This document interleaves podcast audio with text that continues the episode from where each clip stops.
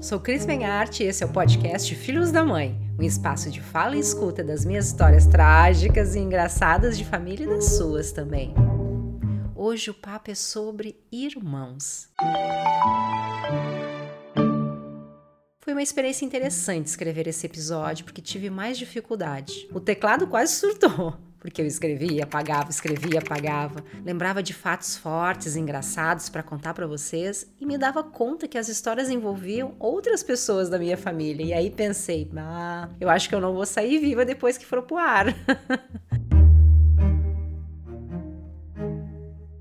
Na lógica, devia ser mais fácil falar sobre irmãos do que foi falar sobre pais. Mas como comigo nada segue muito a lógica, então aceitei essa minha dificuldade e deixei fluir do jeito que dava. E para me destravar, fui buscar inspiração. Foi então que eu me lembrei de um desenho que eu assistia com meus filhos quando eles eram pequenos. Sim, eu assistia desenho com os meus filhos.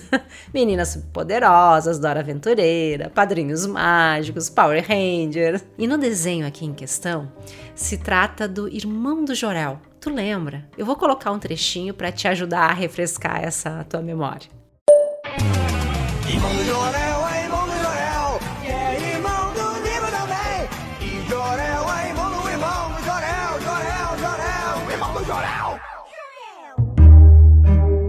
Desenho fica muito nítido a questão do irmão menor não ser visto.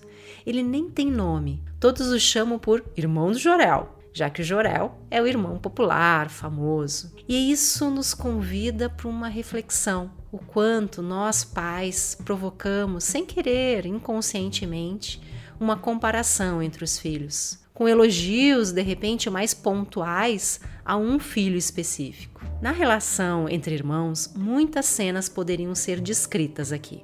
Na minha história, desde pequena, eu presenciei muitos conflitos entre os meus irmãos. Eu ficava em uma situação bem delicada, porque eu gostava dos dois. Quer dizer, tá, tá, aqui eu posso ser sincera, né? Meu irmão, vai dar uma voltinha, tal, então fecha os ouvidos agora.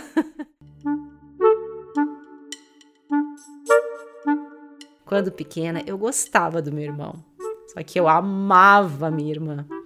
Eu podia ficar longe do meu irmão e até dos meus pais, porque era bem tranquilo. Mas da minha irmã eu não aguentava. Lembro que quando ela viajava para competições da esgrima, que era um esporte que ela praticava na época, para matar a saudade, eu deitava na cama dela, pegava suas roupas lá no armário, só para sentir o seu cheirinho. E assim eu conseguia dormir. A presença dela sempre foi muito forte na minha vida. Ela era uma mãe para mim. E aí que começou os emaranhamentos. Afinal, quando nasce um irmão?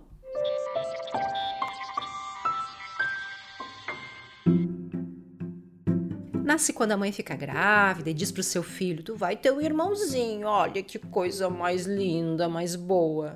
Ou será que nasce esse sentimento de irmandade quando os pais se casam novamente? E além de ganhar um padrasto, uma madraça, você ganha mais uns três irmãos? E ainda por cima todos vão ficar no mesmo quarto com você? Será que ali nasce esse sentimento de irmandade? Esses são apenas alguns exemplos de relatos que escutei na minha busca de histórias sobre irmãos. E eu ouvi também conversas de pais tipo assim: Fulaninha, agora que teu irmão nasceu, tu vai cuidar dele pra mamãe. Tu já é grande agora. Só que essa fulaninha tem só três anos de idade. E ontem ela era o bebê da casa. Imagina como ela vai adorar esse irmão, né? Ou então essa fala: Fulaninho, olha como tua irmã é inteligente. Ela tirou 10 na prova. Tu tem que fazer o mesmo não pode ficar atrás da tua irmã. E por não saberem fazer diferente, os pais, nas melhores das intenções, começam, através das suas falas, uma disputa entre os irmãos, de quem é o melhor, o mais bonito, o mais inteligente, o mais comportado. E alguns irmãos vão crescendo, cultivando sentimentos contraditórios dentro de si, de amor e ódio com seus irmãos. Na minha família, eu não sei explicar quais situações ou falas foram construindo esse distanciamento entre eles. Eu nasci muito tempo depois. Meu irmão já tinha uns 18 anos e minha irmã 13. Então os padrões já estavam instalados. Só posso contar sobre os meus sentimentos e conflitos internos, para que de alguma forma a minha vivência contribua para uma reflexão e expansão da tua consciência da tua história. De várias cenas para contar da relação com meus irmãos, duas me marcaram muito. Uma foi em 1999, no dia da minha formatura de publicidade e propaganda na Unicinos. Meus irmãos não estavam se falando e eu quis convidar os dois para a cerimônia. Já deu para prever o desfecho, né? Fiquei todo o tempo tensa, porque queria dar atenção para cada um e ao mesmo tempo eu não podia dar atenção demais para nenhum. Na época, a minha situação financeira não era muito boa. Tá, ela era um horror. e nem fotógrafo consegui contratar. Eu mesma tirava as fotos em uma Kodak. Sabe aquelas que depois tu mandava revelar o filme? Não tenho nenhum registro da minha formatura. Porque de tão nervosa que eu estava, com medo que desse algum conflito entre meus irmãos, eu não prestei atenção na luz da câmera e as fotos queimaram todas. Maior tristeza foi na hora de buscar as fotos, quando recebi o rolo de filme todo escuro. Lembro até hoje da voz do rapaz que me atendeu. Queimou tudo, moça. Era importante. Nem respondi, né? Eu saí chorando de lá. O segundo momento tenso foi no aniversário da minha mãe de 80 anos em 2012. Meus irmãos ainda não estavam se falando. E agora a minha mãe queria todos os filhos juntos no seu aniversário. E ela me dizia: Minha filha, eu quero teus irmãos no meu aniversário, tu dá um jeito. E lá ia a Cris, mais uma vez, fazer o meio de campo entre os irmãos. Meio de campo? O que é meio de campo? Credo, em cada episódio eu trago uma expressão que eu tiro sei lá da onde, né? Os meio-campistas desempenham funções de ligar a defesa ao ataque durante a partida e evitar golpes de adversários. Valeu, Alexia! Nossa, agora entendi por que trouxe essa expressão.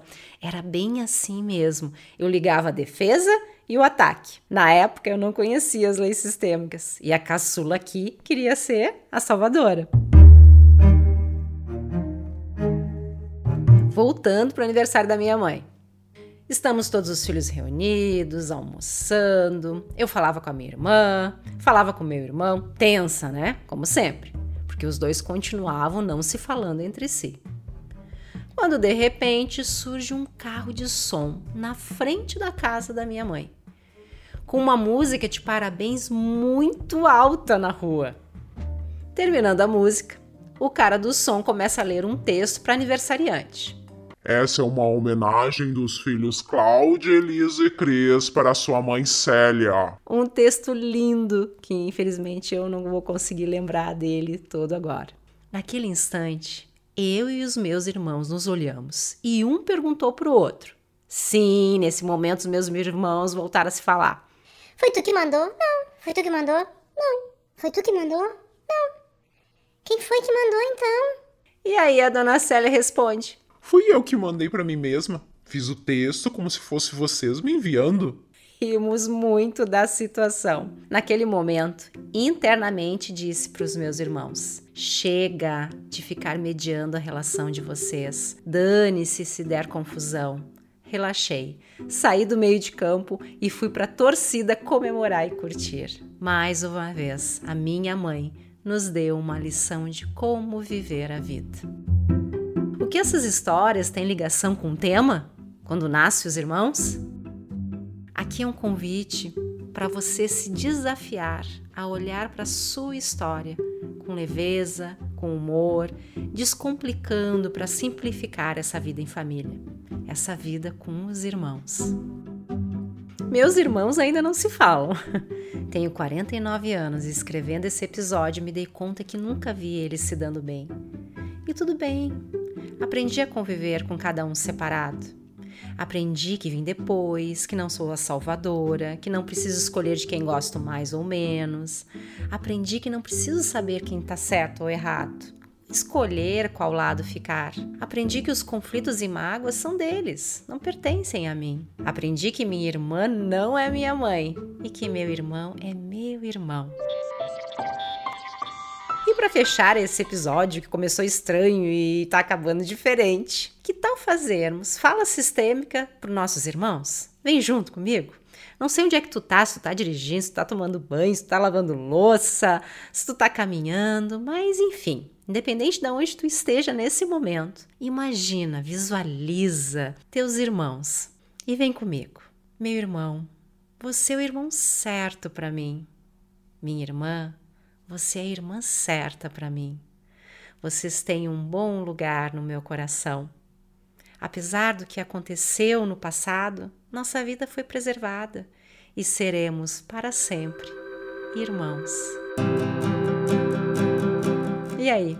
E você? O que, que tu aprende? O que, que tu já aprendeu na relação com os teus irmãos? Com essa pergunta eu finalizo o episódio de hoje, que cá entre nós foi bem desafiador escrever, mas saiu. E se você sentiu vontade de contar alguma história sobre a relação com seus irmãos, me chama no Insta lá do Somos Filhos da Mãe. Eu vou amar saber essa tua história e quem sabe eu não dou voz para ela. Eu sou Cristiane Menharte e esse é o Filhos da Mãe, o podcast que dá voz à sua história.